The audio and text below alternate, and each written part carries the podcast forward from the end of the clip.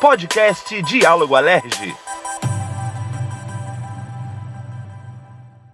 Olá, tá começando mais um Diálogo Alerge, o nosso podcast que sempre leva até você as notícias aqui do Legislativo de maneira simples e descomplicando tudo, né? E aí, mais uma vez, eu tenho a honra de dividir os trabalhos com o meu parceiro Leon Lúcius. Oi, Leon, que bom ter você aqui comigo de novo. E aí, Carol, tudo bem? Como você tá? Obrigado por mais uma vez estar me recebendo, pelo convite. Ah, eu que agradeço. Muito bom ter você aqui com a gente de novo. E olha, hoje o nosso podcast tá muito geração saúde, viu? Quero saber de você, Leon, se você gosta de praticar exercício, se você frequenta alguma academia. Como é que é a sua rotina nesse sentido? Olha, eu tô em falta, vou ser bem sincero com você. Eu gosto de fazer exercício, mas com a pandemia eu parei, tentei fazer em casa, na varanda, mas não tive a disciplina para conseguir fazer sozinho. Mas eu gosto, sim, já já fiz esporte, já joguei vôlei, mas agora eu tô meio parado. Opa, temos um atleta olímpico aqui hoje, hein? Poxa, quem me dera. Olha só. Então, a gente vai conversar hoje aqui no Diálogo Alerj sobre diversas leis aqui do nosso estado referentes às academias e aos espaços dedicados à prática de exercícios físicos. E esse tema foi uma sugestão que chegou através da nossa ouvinte Carmen Jacó. Vamos ouvir o que ela falou pra gente? Olá, pessoal. Meu nome é Carmen, eu moro em Vila Isabel e eu costumo frequentar bastante a academia, mas eu ainda tenho muitas dúvidas em relação aos meus direitos, principalmente agora nesse período de pandemia. Então, eu queria saber o que, que a legislação do Estado do Rio fala sobre isso. Então tá, vamos começar falando sobre isso, Leon. O que, que você separou pra gente, hein? Vamos lá, Carol. Uma coisa que é super importante para nossa saúde, quando a gente vai praticar algum exercício físico, é que a gente seja orientado por um profissional, né? Porque muitas vezes a gente pode fazer o exercício de um jeito que vá prejudicar as nossas articulações, os nossos músculos e até mesmo a nossa estrutura óssea pode ser danificada por um exercício físico mal feito, né? Então a gente separou a lei 7932 de 2018, que determina que as academias, os clubes e qualquer outro lugar que ofereça atividade física deve ter uma placa incentivando que os alunos consultem o registro profissional dos funcionários de, dos estabelecimentos no Conselho de Educação Física, Conselho Regional de Educação Física. Porque quando você tem um atendimento, quando você está sendo orientado por um profissional que é reconhecido pelo conselho, você tem mais segurança na qualidade desse profissional, na é verdade. Então é uma forma de você evitar uma lesão grave, evitar fazer esses exercícios de uma forma que pode te prejudicar, né? Que pode ser em direção contrária ao que você está buscando quando você faz o exercício físico. Com certeza, Leon. E muita gente, como você falou, malha de maneira errada e acaba aí adquirindo danos permanentes na coluna, no joelho, enfim, no cotovelo também. E aí, ter profissionais qualificados para acompanhar você nesses exercícios é essencial. E aí, sobre isso, a gente ouviu a fisioterapeuta Adriana Mello, e ela fez um alerta importante com relação a alguns influenciadores digitais. O que, que ela fala? Alguns influenciadores indicam exercícios físicos para os seguidores sem qualquer especificação na área. Então vamos ouvir esse alerta importante da Adriana. A procura por um corpo bonito é cada vez mais comum. Hoje, com as redes sociais, nós vimos pessoas sem a menor formação dando dicas de exercícios para fortalecer abdômen, pernas e etc., aproveitando-se de estar em forma né, e ganhando cada vez mais seguidores. O absurdo é tão grande que algumas dessas musas, né, musos fitness, ainda dão dica de alimentação. Então, eu gostaria de dar um recado para as pessoas que estão em busca de uma vida saudável, para que procurem um profissional de educação física. Peçam o registro profissional, chequem a formação acadêmica desse profissional. Não caiam na ilusão dessas pessoas sem formação que ganham dinheiro para colecionar seguidores, porque o prejuízo lá na frente pode custar muito caro.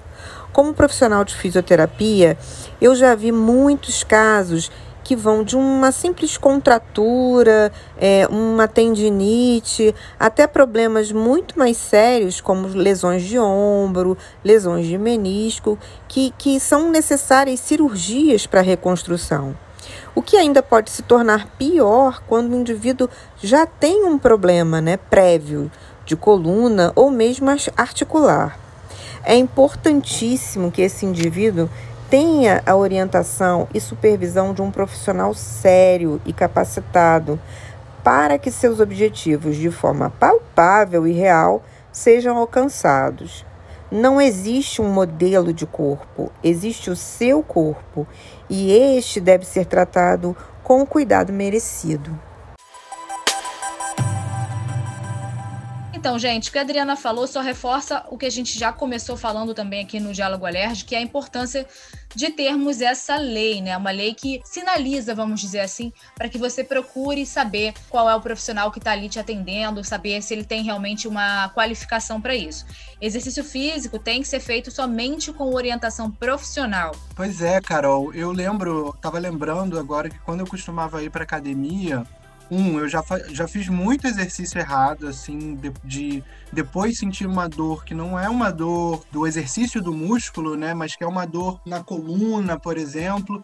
E outra coisa que eu reparei também da última vez que eu fui na academia é que eles mesmos tinham um quadro com os profissionais, falando qual era a especialidade de cada um dos profissionais da academia, qual era o número do registro deles. Então, é uma coisa que a gente já encontra também nesses lugares, né? E que é importante a gente estar atento. Com certeza. Bom, você separou também uma outra medida para gente, e essa fala sobre o uso dos anabolizantes. Isso é muito sério. Fala para gente um pouquinho sobre isso. Sim, é, as academias, os clubes de esporte, qualquer estabelecimento que seja similar a isso, deve oferecer palestras para alertar sobre o uso dos anabolizantes. A gente tem uma lei aqui na LERJ, 7931 de 2018, que altera uma outra lei que já obrigava que esses locais deviam colocar avisos sobre o uso dessas substâncias. Então é uma lei que veio para reforçar já o sentido dessa outra medida que já existia, colocando aí a obrigatoriedade das palestras, justamente desses encontros para debater, né, indo um pouco além dos avisos. E essas palestras devem ser feitas mensalmente e assim que efetuar a matrícula, o aluno deve receber uma cartilha sobre os riscos do anabolizante no organismo. Pois é, mais uma vez, olha só, a busca pelo corpo bonito, né? Esse corpo perfeito que a sociedade acaba impondo para a gente, principalmente para as mulheres, para se encaixar nos padrões, né? Acaba colocando a nossa saúde em risco. O uso inadequado dos anabolizantes pode causar muitos prejuízos ao nosso organismo. E aí, quem vai falar melhor sobre isso é o cardiologista Alexandre Scott. Doutor Alexandre comentou com a gente aqui sobre os efeitos colaterais dessas substâncias, principalmente no nosso sistema cardiovascular. Então vamos ouvir com atenção o alerta do cardiologista sobre isso. Os anabolizantes possuem vários efeitos colaterais, bem conhecidos: calvície, a ginecomastia em homens, atrofia testicular, a impotência, virilização em mulheres, como engrossamento da voz. Porém, o foco do meu trabalho são os efeitos deletérios ao nosso sistema, à nossa saúde cardiovascular. Os anabolizantes, eles aumentam os níveis tensionais, ou seja, você que é hipertenso, ao fazer uso de um anabolizante, você vai ter elevação dos seus níveis de pressão arterial, o que é potencialmente grave. Você que já tem perfil lipídico ruim, ou seja, o seu HDL, HDL herói, H de herói, que ele já é baixo, vai ficar mais baixo ainda. O seu LDL, LDL de ladrão, vai ficar mais alto ainda o seu colesterol. Ou seja, os anabolizantes são potenciais destruidores do perfil lipídico. Além disso, eles podem predispor também algumas arritmias cardíacas. Ou seja, gente, resumindo aqui, eles afetam a saúde cardiovascular de uma forma importante, podendo predispor a angina, a infarto, a um acidente vascular. Pois é, a busca por entrar em forma não deve de modo algum afetar a nossa saúde, né, gente? Tem que ser feita de maneira responsável, buscando profissionais qualificados, né? E ainda falando dos cuidados à nossa integridade física, tem mais uma medida que fala disso, né, Leon? Vamos lá, então, fala pra gente sobre a obrigatoriedade dos kits de primeiros socorros nas academias. Como é que funciona isso, hein? Aí, é uma lei mais prática, né, Carol? A gente está falando sobre essas leis de incentivo à procura dos profissionais qualificados, a gente está falando sobre leis de campanhas, sobre o uso dos anabolizantes, e essa é uma lei mais prática que obriga já esses estabelecimentos a terem os kits de primeiros socorros ali, né? Porque a gente sabe que são locais que têm pesos, que têm equipamentos muito pesados e que isso às vezes pode ocasionar em acidentes, né? Então, esses locais são responsáveis pela manutenção de qualquer insumo que tenha nesse kit, são responsáveis por ver o prazo de validade desses medicamentos e quem não cumprir pode sofrer as penalidades que estão previstas no Código de Defesa do Consumidor. Então, é uma lei que tem o objetivo de prestar assistência mais rápida, caso algum aluno se machuque, como eu falei, enquanto espera a chegada de um atendimento especializado ou qualquer coisa desse tipo, sabe, Carol? Entendi.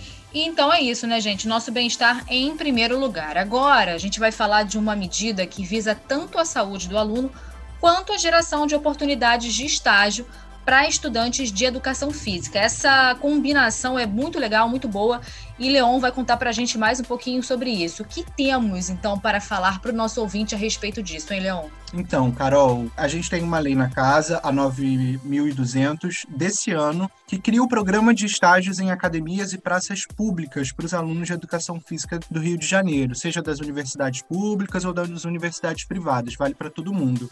E é exatamente o que você falou muitos usuários desses equipamentos públicos, dessas pracinhas que a gente encontra, com alguns equipamentos para prática de exercícios físicos, muitos desses usuários acabam se exercitando sem a orientação de um profissional, sem estar devidamente acompanhado, e como a gente falou aqui, isso pode causar lesões muito graves. Então, os alunos de educação física com esse programa podem ter a chance de iniciar a vida profissional. E essas primeiras oportunidades são muito importantes, né? Porque o estágio não vai só criar um vínculo empregatício de qualquer natureza, mas pode ser remunerado e ser realizado com parceria entre os municípios as universidades. Então é um programa que junta muita gente, né, que fala justamente da participação de toda a sociedade, desde as universidades até os alunos, até a parceria entre o governo estadual, o governo municipal. É um programa que ainda depende da regulamentação do executivo e essa regulamentação tem que ser feita ouvindo o Conselho Estadual de Educação educação, né? Que é justamente o órgão que fala sobre essas práticas educativas. Exatamente. É sempre bom a gente ver, né, os jovens aí entrando no mercado de trabalho. É muito bom essa geração de oportunidades. E aí, gente, a gente tem muitos condomínios também que dispõem de academia de ginástica, né? Talvez até aí no seu condomínio onde você mora deve ter esse espaço, né, com aqueles aparelhos todos para você poder se exercitar por lá. E aí já existe também uma lei que fala justamente sobre esses ambientes de condomínio. Enfim, Leon, conta pra gente o que, que tem por aí. Isso aí, Carol, esses treinamentos físicos direcionados, orientados, que são feitos em academias de condomínio, têm que ser realizados por um profissional de educação física que esteja devidamente registrado nesse conselho do qual a gente já falou. Essa é a Lei 8679, que é de 2019, e ela revogou uma outra lei que era do ano anterior, que falava sobre a obrigatoriedade dos profissionais de educação física nas academias dos condomínios, em qualquer situação. Então, ela foi uma lei que foi aprovada na casa e que depois na prática ela não foi muito viável por diversas razões e por isso houve essa adequação. Para garantir que esse profissional esteja presente pelo menos durante essas práticas de exercícios orientados, né? E os equipamentos dessas academias também ficam sob responsabilidade dos condomínios, né? Tem uma multa, inclusive, para quem não cumpre, né? Isso aí, Carol. Tem multa, sim. A lei prevê que, em caso de descumprimento, vai ser aplicada uma, uma multa de mil UFIR. O que, que é o FIR? O FIR é a unidade fiscal de referência do Estado. Então, ela é como se fosse uma medida que vai basear todas as multas e todos os cálculos de multas do Estado. Então, hoje, a gente tem um FIR que é de 3, em torno de 3,70. Então, uma multa de mil, o FIR fica aí em torno de R$ 3.700 e é uma multa que vai atualizando conforme esse índice atualiza também.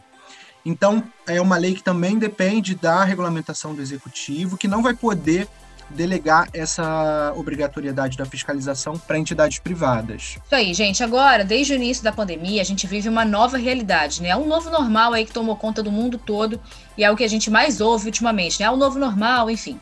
E é claro que muita coisa da nossa rotina está diferente. Tivemos um período aí de isolamento bem restritivo, né, no início da pandemia, com apenas os serviços essenciais autorizados a funcionar. E é claro que a academia não é um serviço essencial e ficou fechado, né? E aí, como é que fica a questão das mensalidades no que diz respeito a cancelamentos? Porque não pudemos usar os espaços nesse período, né? Estava tudo fechado e etc nós temos umas normas que falam disso, né, Leon? Como a própria Carmen perguntou no início, né, esse momento da pandemia gerou muitas dúvidas em relação a esses espaços, né, e houve vários decretos, tanto dos governadores quanto dos prefeitos, em relação aos funcionamentos desses espaços que acabam então variando de acordo com alguns municípios. Existem regras que variam entre os municípios, mas mesmo assim a gente tem leis estaduais, que é muito importante a gente falar delas. Por exemplo, a Lei 8961 de 2020 autoriza, por escolha dos usuários, a suspensão da cobrança das mensalidades, dos pacotes que foram contratados pelos alunos da academia de ginástica, de qualquer outro esporte, durante esse período de isolamento social. Então, enquanto durar a pandemia de Covid e as academias estiverem inseridas nessas medidas de restrição, elas não vão poder aplicar uma multa por quebra de fidelidade a esses consumidores que fizerem o cancelamento do contrato ou mudarem para um plano mais vantajoso. Isso é importante, né? Assegurar realmente esses direitos a quem usa as academias, porque, como a gente falou no início, é uma mudança de rotina, né? Não tem, não tinha como prever que isso ia acontecer. Eu acho que isso é o mais importante lembrar, né? Não tinha como prever que a gente ia passar por uma pandemia desse tamanho, né? Então é bom ter uma medida que assegura os nossos direitos nesse sentido. E aí também tem uma outra lei uh, sancionada durante a pandemia que fala sobre a disponibilização de canais de atendimento não presenciais para os usuários por parte das academias, né? Então você também separou para a gente conversar sobre isso. Isso aí, Carol. Você está falando da Lei 9004 de 2020 e segundo essa norma, os canais de atendimento não presenciais, ou seja, não pode ser só um canal de atendimento na unidade que você faz o seu exercício físico. Elas vão ter que possibilitar o aluno a fazer o cancelamento da matrícula, ou seja, tem que fazer o cancelamento por telefone ou pela internet, por esses canais de atendimento que já existem, mas que por algum motivo da própria empresa eles não podiam realizar o cancelamento de matrícula, por exemplo, a negociação do contrato, o pagamento das mensalidades, a contratação dos serviços, solicitação de esclarecimento, de dúvidas. Então é uma lei que vai garantir que o usuário desses serviços tenha como tirar dúvidas e fazer pedidos e mudanças que antes só poderiam ser realizados no presencial e que com a pandemia isso acabou sendo inviável para muita gente, né? Então esse atendimento não presencial, segundo a lei, deve acontecer pelo menos durante o horário de funcionamento do estabelecimento. Não precisa ser 24 horas, pode ser durante o horário que as academias funcionam, que os ginásios funcionam. Então, esse atendimento pode ser realizado pelo telefone, por aplicativo de mensagem, por e-mail, por chat, enfim, qualquer meio disponibilizado em qualquer plataforma eletrônica por esses estabelecimentos. E essa lei, ela ainda fala que os clientes que tiveram plano de adesão e pagaram suas mensalidades durante o período de calamidade pública e por conta do novo coronavírus tenham os valores ressarcidos ou sejam compensados por períodos subsequentes aos valores que foram descontados, não é isso? Isso aí, Carol. As academias vão ter que divulgar de forma ampla esses canais de atendimento dentro dos estabelecimentos, ou nas redes sociais, ou por mensagens informativas aos clientes, como a gente recebe às vezes um e-mail informando sobre feriado, por exemplo, esse tipo de coisa. O regulamento ele ainda determina que caso essa norma, essa determinação seja descumprida, o estabelecimento pode sofrer também as penalidades do Código de Defesa do Consumidor, que é esse livrinho que até muitos estabelecimentos é, disponibilizam e que regem toda a relação de consumidor e desses estabelecimentos comerciais. É isso, né, gente? Como a gente falou, muita coisa mudou e todos nós precisamos nos readaptar a essa nova rotina e a gente ainda não sabe quando definitivamente isso vai acabar, então é importante a gente ter aí algumas medidas que reforçam os nossos direitos, né? Tanto os consumidores quanto os estabelecimentos que oferecem serviços, né, na verdade. Então tem que assegurar tanto os direitos de quem presta o serviço, como também quem está lá usando, né? Agora, mudando de assunto, na nossa coluna Não é Bem Assim de hoje, o diretor da assessoria fiscal da Alerj, Mauro Osório, vai falar com a gente sobre a região serrana aqui do Rio de Janeiro. E ele vai falar como o potencial econômico dessa área pode ser melhor aproveitado. Vamos ouvir.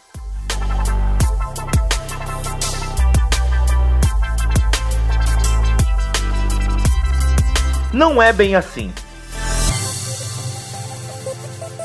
A região serrana é, do Rio de Janeiro, para muitos, né, tem como principal atividade o turismo, principalmente os municípios de Friburgo, é, Teresópolis e Petrópolis. Né?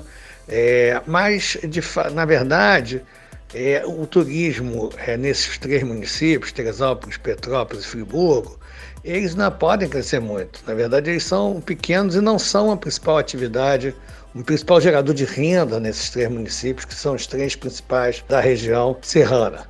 Por exemplo, em Friburgo, se nós olharmos a moda íntima, é o número de empregos formais, ele chega perto de 10 mil empregos com carteira assinada. Fora os informais que somam quase 10 mil também a mais.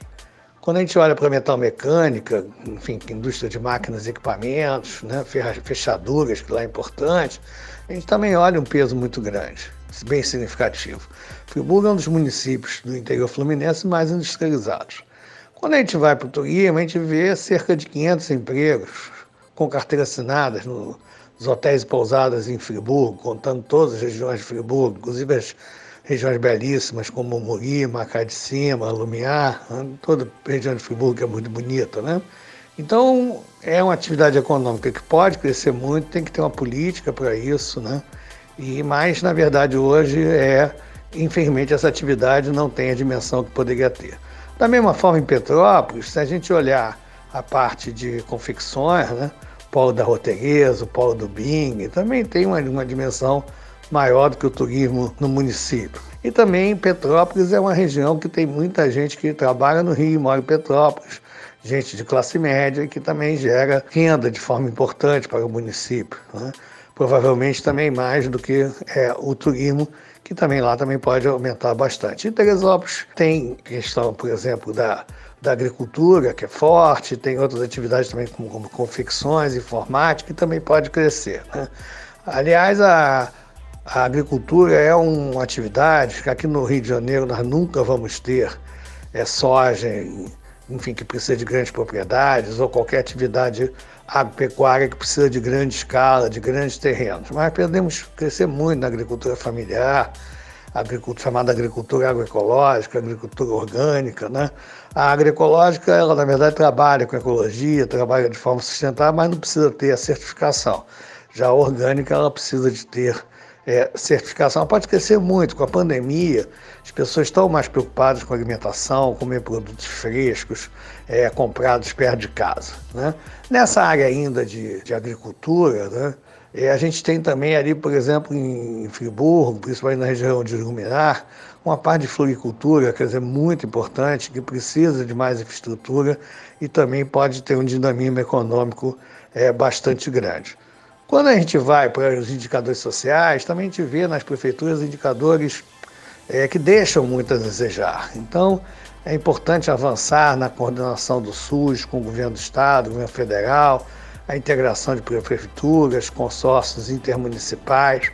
A área de educação, quando a gente olha o IDEB, a gente não vê nenhum município da região serrana, entre os 1.700 municípios da região sudeste, cerca de 1.700, Todos os nossos municípios da região serrana, infelizmente, estão além da milésima posição, então estão muito mal colocados. E a gente vê também uma receita da prefeitura baixa, então é importante levar mais atividades econômicas formais para ter mais capacidade, mais base para arrecadação, sem precisar aumentar o imposto de, de ninguém. E reforçando essa ideia de que tem pouca atividade econômica, né? É, no conjunto da região serrana, a gente vê que o ISS né, tem um peso muito pequeno, muito menor no estado do Rio de Janeiro, a mesma coisa o IPTU. É, como uma dica, né, o BNDES ele tem um programa chamado PIMAT, que é para a modernização de prefeituras, isso é articulação com o governo do Estado. A AG Rio, que é o órgão financeiro do governo do Estado, pode, é repassadora de recursos do BNDES para a modernização das prefeituras. Eu acho que a gente precisava divulgar isso e isso ser de maior uso do, das nossas prefeituras e para a população dos nossos 92 municípios. Então, é, a região serrana ela precisa, tem muito dinamismo lá que pode ser gerado para o Estado do Rio de Janeiro entrar no ciclo virtuoso e ampliar o turismo, ter mais planejamento, ter mais integração entre as prefeituras para a gente dar um destino que o povo do Estado do Rio de Janeiro e da região serrana merece.